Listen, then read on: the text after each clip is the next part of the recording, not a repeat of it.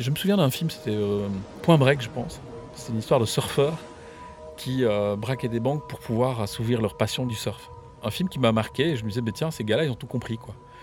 Alors ça se termine mal, mais on se dit qu'on est plus malin que les, les protagonistes du film et que bah, forcément, j'allais faire mieux. Et que le meilleur moyen, c'était de rentrer, euh, de faire le, cheval de Troie, c'est rentrer là où il y a de l'argent, étudier le système, et puis faire le gros coup. Et je faisais un one-shot. Les braqueurs. François. Épisode 2. Moi, j'ai commencé en 93 jusqu'en 2000, euh, dans les années 2000. quoi. Une bonne dizaine d'années, voilà. Et on braque des fourgons à raison de. Je crois que c'est recensé, c'est une, une attaque par semaine en Belgique et dans le nord de la France. Donc on était vraiment devenus des spécialistes. On était trois, trois équipes. Vraiment des gens aguerris, on était trois, et en France aussi, trois, quatre équipes maximum. Et on peut s'échanger les équipes aussi, parce qu'on se connaît tous. Donc ça veut dire que moi, si je suis artificier, je peux aller aider un mec euh, à Marseille, ou un mec de Marseille peut venir. euh, On appelle ça des équipes à tiroir.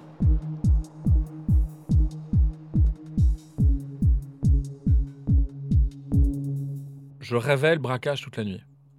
Donc je le visualisais. Et c'est un parallèle même d'ailleurs avec le cinéma. En tant que réalisateur, je me rends compte que quand on est en tournage, on, on visualise la scène qu'on va filmer. On fait du repérage, on fait un casting, on fait de la préparation et on passe à l'action. Donc c'est exactement pareil.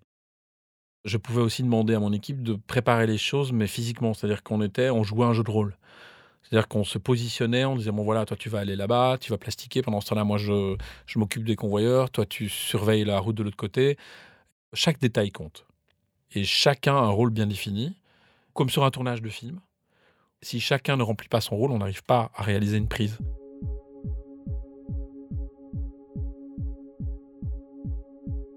L'idéal, c'est un fourgon qui ramasse dans les grandes surfaces parce que c'est de l'argent usagé. Il faut savoir qu'il y a des, à l'époque en tout cas, ou peut-être encore aujourd'hui, pour une raison économique, ils ne ramassaient pas tous les jours. Donc c'est parfois deux fois par semaine. Mais il était plus intéressant d'aller braquer le vendredi, le fourgon, que le, lundi évidemment. Ou un fourgon qui sort de la Banque de France. Mais l'inconvénient, c'est que vous allez avoir de l'argent numéroté qui peut être euh, neuf, trié, empaqueté avec une suite de numéros qui va être euh, contraignante après à écouler. Donc vaut mieux de l'argent usagé. Une fois que vous avez ciblé le fourgon qui vous intéresse, l'idéal c'est d'être sur des grands axes. Donc euh, pas spécialement euh, sorti d'une ville, mais pas en ville quoi. C'est plus compliqué en ville évidemment. Quoique c'est possible, mais bon. Donc beaucoup de préparation sur l'endroit où on va choisir l'attaque, repérer les lieux par lesquels on va s'échapper, et étudier les moyens que les forces de l'ordre vont pouvoir mettre en œuvre pour essayer de vous arrêter. Donc chronométrer le temps qu'ils vont pouvoir mettre à intervenir, imaginer quelle route ils vont emprunter, etc. etc., etc.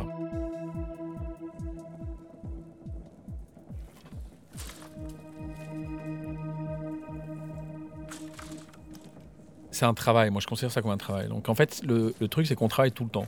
Comme on repère plusieurs fourgons, on peut préparer plusieurs casses à l'avance. Donc, vous avez toujours un casse d'avance quelque part.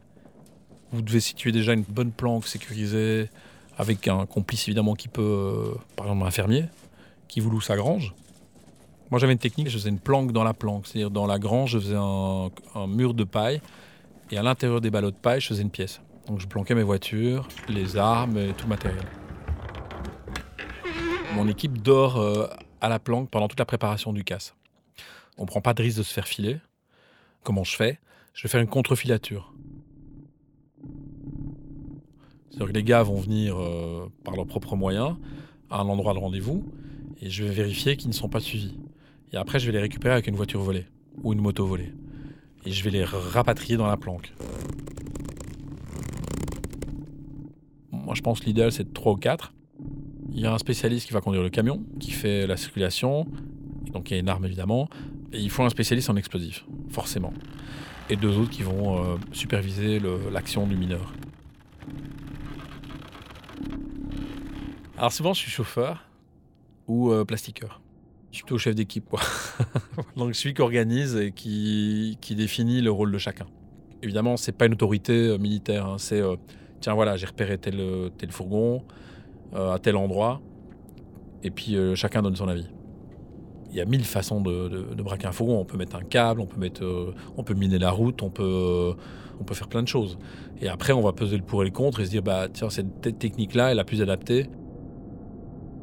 Le but, c'est d'obtenir un résultat Et celui qui a l'idée la plus valable va l'emporter évidemment. Quand on est tous réunis, donc on est quatre, chacun va travailler à un poste bien défini.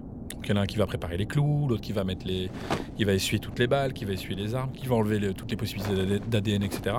Donc il y a des tas de techniques, mais qui évoluent en plus. hein. Il faut savoir que à l'époque c'était surtout les empreintes. Ça a commencé en 95 l'ADN. On faisait quand même déjà attention à la salive, parce qu'on entendait déjà qu'il y avait des, tests. Donc on apprend à scotcher euh, la salopette avec les gants, euh, avec du double face, pour empêcher qu'il y ait de l'air et des poils ou de la morceau de peau qui puisse tomber. On met une double paire de gants, et c'est un peu comme une opération chirurgicale. Et on faisait une chambre de décontamination. C'est-à-dire que les armes, tous les, gilets pare-balles, tout ce qu'on utilisait était mis dans une tente au milieu de, la planque. On passait tout ce qu'on touchait avec de l'ammoniac dilué à l'eau, parce qu'en fait ça tue l'identifiant ADN. On fait très très attention, parce que la moindre parcelle d'ADN peut nous, nous faire euh, tomber. Il y a un gros travail aussi, il faut faire des doublettes de plaques. La voiture avec laquelle on va circuler va avoir la même plaque qu'un véhicule, la même couleur, la même origine, etc. Ça permet, si la police euh, vous fait un contrôle sur la route, euh, inopiné, bah, en tapant le numéro de plaque, ça passera plus facilement, vous évitez un contrôle. Quoi, voilà. Donc on va aller pousser ce vis-là pour avoir un véhicule qui soit conforme. Il y en a souvent un qui est plus manuel que d'autres, qui va s'occuper de blinder les portières, désosser les panneaux de porte et mettre des rivets donc avec des plaques de métal pour éviter si jamais on se fait tirer dessus de- d'être blessé. Donc euh, une fois qu'on a, on a tout ça, euh, prêt à taper. C'est tellement impactant émotionnellement, la scène est tellement jouée dans sa tête mentalement que dès que ça qu'on dit action, tout est au ralenti. C'est-à-dire que votre, mon rythme cardiaque diminue, je positionne chaque personne et je vois chaque détail. Les sons sont au ralenti. En fait, c'est une, concentration optimale. Tous vos sens sont aux aguets. Quoi. Vous êtes, euh, comme un animal euh, qui chasse. Prenez un chat qui, va attaquer une souris, c'est un peu pareil. Quoi. On sait que le fourgon va passer, en général, il a il a un créneau d'horaire de 15-20 minutes. On sait qu'il va passer à tel endroit, à tel endroit. On va mettre le pilote du camion face au fourgon et la voiture de fuite va précéder le fourgon et donner euh, renseigner le chauffeur du camion nos intentions, il arrive sur toi, il est là dans deux minutes et donc on le précède d'une ou deux voitures et on va faire en sorte qu'on va ralentir la circulation pour que quand le camion va croiser le fourgon, il va pouvoir le percuter à la vitesse adaptée. C'est pas évident, il faut savoir doser le. Comme le, le camion fait 40 tonnes, si vous allez trop vite, vous allez écraser le fourgon ou l'envoyer dans le décor. Le but, c'est juste de l'endommager, de l'empêcher de rouler. Donc il y a une bonne technique de frappe et en général, c'est toujours la même personne qui faisait ça. Puis euh, alors il y a des petites anecdotes. Il y j'avais un ami euh, bah, qui est décédé aujourd'hui sur une attaque de fourgon. Il faisait son petit signe de croix à chaque fois qu'il tapait un fourgon. Il était sicilien. Et euh, bah, Dieu est son âme, mais cet imbécile a loupé le coup parce que le temps qu'il fasse son signe de croix, qu'il baisse sa cagoule, il a tapé le fourgon, mais un peu trop tard, et il a réussi à s'échapper. C'est-à-dire qu'il a percuté contre un mur, il a rebondi sur la route, il a réussi à partir. Et je me souviens l'avoir engueulé comme du poisson pourri en disant Mais tu crois vraiment que Dieu va t'aider?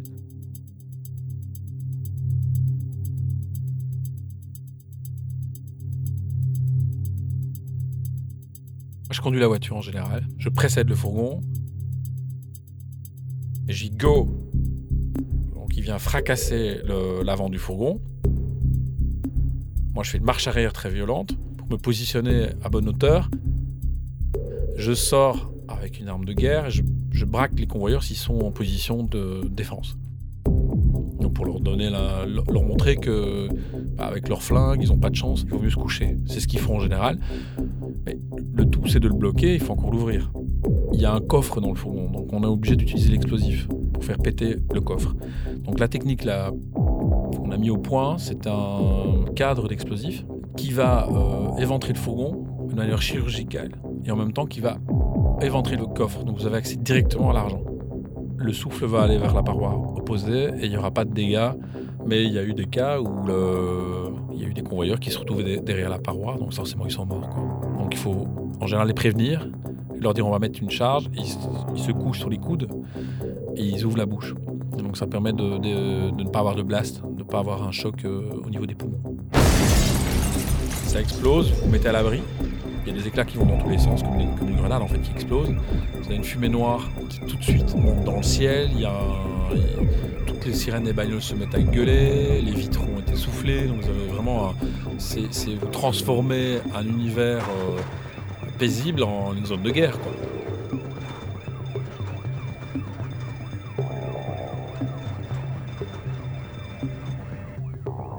L'opération va durer 3 minutes maximum. On met un chrono et on écoute les forces de l'ordre sur un scanner. On sait dès que les convoyeurs vont lancer l'alerte, ils vont appeler leur centrale et la centrale va appeler la gendarmerie ou la police. Et vous avez des hélicoptères qui vont se mettre en route, le plan EPV qui se met en place. Donc ça va très très vite. Vous couvrez celui qui va rentrer dans, les entrailles du fourgon pour aller chercher le- les sacs. Et on fait une chaîne. Les autres vont charger le coffre du véhicule en mettant tout dans un grand big back, espèce de grand sac à- pour mettre du sable, vous voyez, euh, qui a une capacité de, de 500 kg, quoi. Et vous chargez un maximum. Et puis on, je remonte dans le véhicule, je mets le gyrophare, et on a une plaque police euh, lumineuse euh, sur le pare-soleil, donc les gens pensent vraiment qu'ils vont faire des flics, quoi. Et ça vous permet de dégager très très vite et de, gagner du temps. Si jamais euh, manque de bol et il y a une patrouille qui passe à ce moment-là, alors bah, soit il y a deux solutions on évite le coup de feu, mais s'il faut vraiment, on s'arrête et on tire. Voilà. Donc le, but, c'est de, ne jamais euh, commencer une poursuite, il vaut mieux s'arrêter, sortir et allumer. Quoi. En général, ils reculent et ils s'en vont. Puisqu'ils ont des armes de guerre et eux sont, équipés avec des, armes qui sont moins efficaces. Alors pour parler aussi le problème, et ça c'est des choses que j'apprends, on fait des clous à trois pointes qui vont tomber sur la route dans tous les sens, ils vont se mettre toujours avec une pointe vers le haut. Les poursuivants, donc les forces de l'ordre, se prennent les clous et ne peuvent pas suivre.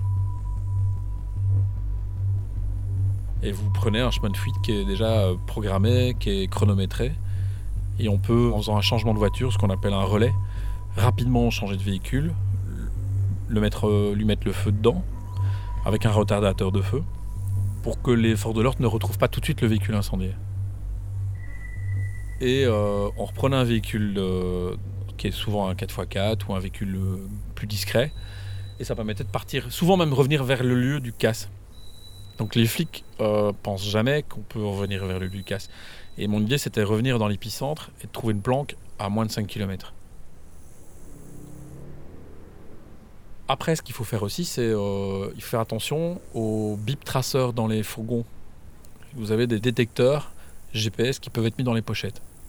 Donc ce qu'on fait, on fait des coffres tapissés avec du plomb, une espèce de caveau euh, avec un couvercle. Donc on laisse un mec dans le trou et lui il va avec une lampe euh, ouvrir chaque pochette, trier le, mettre le fric dans, du, dans des sacs, regarder s'il n'y a pas une puce qui est cachée dans les, dans liasses ou dans une pochette. Et une fois que tous ces points ont été remplis, que l'argent est en sécurité, si ça s'est bien passé, il n'y a pas eu de blessés, il n'y a pas eu de mort, il n'y a pas eu de coup de feu, alors là, il y a un soulagement et il y a une jouissance. La jouissance arrive à ce moment-là.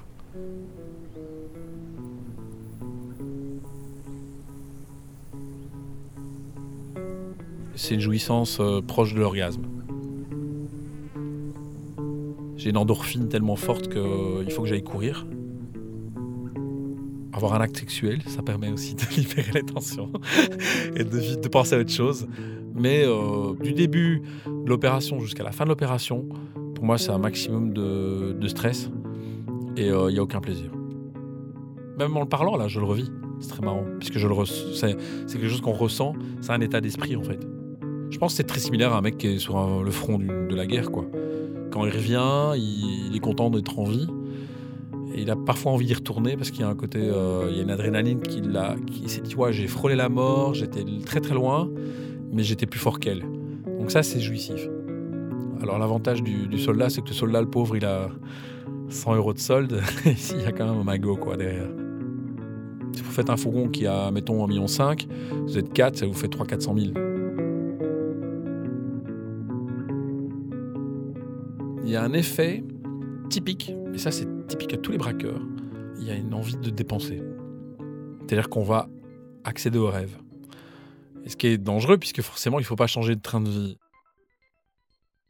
Soit vous les changez en or, en pièces d'or, euh, soit euh, vous prêtez de l'argent à des amis aussi. C'est-à-dire endetter des amis. L'idée, c'est de ne pas mettre tous les œufs dans le même panier. Vous ouvrez un commerce, euh, je suis quelque part le propriétaire du restaurant, mais vous faites fructifier l'affaire. Voilà, le jour où l'affaire est, rentable, vous me remboursez de manière légale. Quoi. Ça s'appelle blanchir du fric. C'est des techniques. Voilà. J'ai des amis qui ont braqué des fourgons qui n'ont jamais été attrapés, qui ont pu monter une affaire. Et aujourd'hui, ils vivent toujours de, de- des fruits de braquage. C'est-à-dire, ils ont fait un coup et c'était bon, ou deux, et puis voilà. Le problème, c'est que quand vous êtes repéré, et en l'occurrence, moi j'ai été euh, arrêté. En 96, je suis accusé d'une attaque de fourgon où il y a un convoyeur qui a perdu une jambe, et c'est une attaque que je n'ai pas commise. Le problème, je braque des fourgons, donc forcément, c'est difficile de faire la part des choses, dire bah oui, celui-là je l'ai pas fait, mais celui-là je l'ai fait. Donc le mieux, c'est de rien dire. Et je me suis évadé. À partir du moment où je me mets en cavale, je veux dire qu'aujourd'hui, vous gagnez un million d'euros. Dans une vie normale, euh, c'est très facile de faire fructifier cet argent. Vous achetez une maison ou un appartement, vous avez des revenus locatifs. Quand vous êtes en cavale, c'est fini. Tout est fragile. Et donc, ça demande plus d'argent, ça demande plus de structure, ça demande. de- Et pour vraiment pouvoir être. euh, voir venir, comme on dit, et être à l'abri, ben, il vous faut énormément d'argent. Quand vous prenez un ou deux millions d'euros, même chacun, ça paraît énorme, c'est beaucoup d'argent. Ça ne vous permet pas de changer de vie. Si vous avez 10 millions d'euros malhonnêtes, c'est l'équivalent d'un million d'euros euh, réellement. Quoi. Donc vous imaginez la quantité d'argent qu'il vous faut pour vraiment être euh, à l'abri à vie en plus. Parce que quand vous êtes en cavale, c'est pas, ça s'arrête pas. Vous êtes poursuivi jusque pendant 30 ans. Quoi. Donc euh, il faut mettre de l'argent de côté pour toute votre vie. Donc on vivait euh, comme des militaires sur des lits de camp pendant toute l'opération jusqu'à la fin. Et puis chacun partait dans une direction opposée et on se retrouvait genre un mois ou dans deux mois pour remonter une opération. Donc vous avez une espèce de course contre la montre en disant mais il faut que je braque un maximum, que je fasse le gros coup, et une fois que j'aurai suffisamment d'argent, j'arrête tout. Et ça c'est un rêve, c'est une utopie parce que le, le casse fabuleux, vous prenez euh, voilà une centaine de millions d'euros, et vous dites euh, j'ai de quoi devoir venir et je peux vivre jusqu'à la fin de ma vie. À suivre sur arteradio.com. Bah, il arrive jamais ce casse.